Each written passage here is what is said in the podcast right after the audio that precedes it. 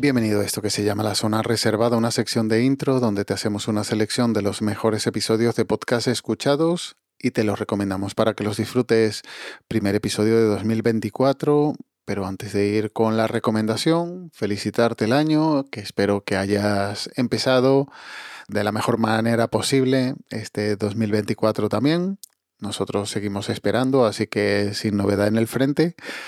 Eh, salvo, salvo que con el nuevo año he recuperado mi ritmo de escuchas, así que seguro que recomendaciones no faltarán en los próximos episodios, aunque hoy solo te traigo una recomendación, el episodio El champán, su curiosa historia y tradición de Despierta tu curiosidad.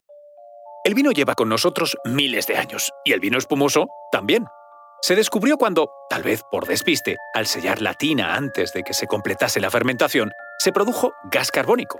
Pero el vino espumoso que hemos llegado a asociar con celebraciones como la Navidad, ese, ese tiene otra historia. Así es, el verdadero vino espumoso, un vino además libre de impurezas que lo enturbian, parece inventado en la Francia del siglo XVII.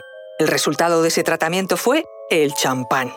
Os contamos esto y mucho más a continuación sorpresas que te encuentras paseando por Mastodon. Y es que hace unos días entré en la red y me topé con, con esta recomendación que había hecho Otto Smilinski. Y obviamente me fié de su criterio y ahí que fui, lo fui a buscar. Un podcast de National Geographic con María José Rubio y Luis Quevedo que trae una píldora de historia diaria de temas variados, muy dinámicos, entretenidos cortitos, llenos de anécdotas y curiosidades. Y, una recomendación que agradezco haber encontrado y que haya recomendado Toes Melinsky y, y que por eso te traslado aquí.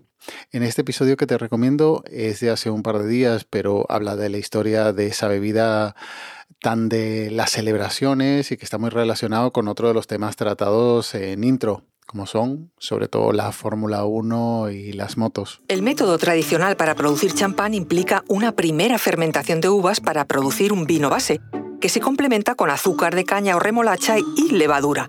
Después se deja fermentar por segunda vez. Ese vino de doble fermentación permanece durante al menos otros 15 meses, a veces incluso décadas, para que las células de levadura modifiquen el sabor del vino. Esa levadura con las células muertas se elimina congelando el cuello de la botella y expulsando la masa congelada, perdiendo parte del gas de la bebida en el proceso. El vino se recupera a veces con azúcares adicionales y se establece entonces un nuevo equilibrio entre el espacio de aire y el líquido de la botella, ya que una cantidad descontrolada de gas podría romper la botella dejando inservible el producto. Como siempre, el link estará en las notas del audio junto al enlace al grupo de Telegram t.me barra zona reservada.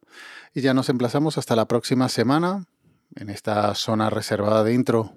Cuídate y un saludo.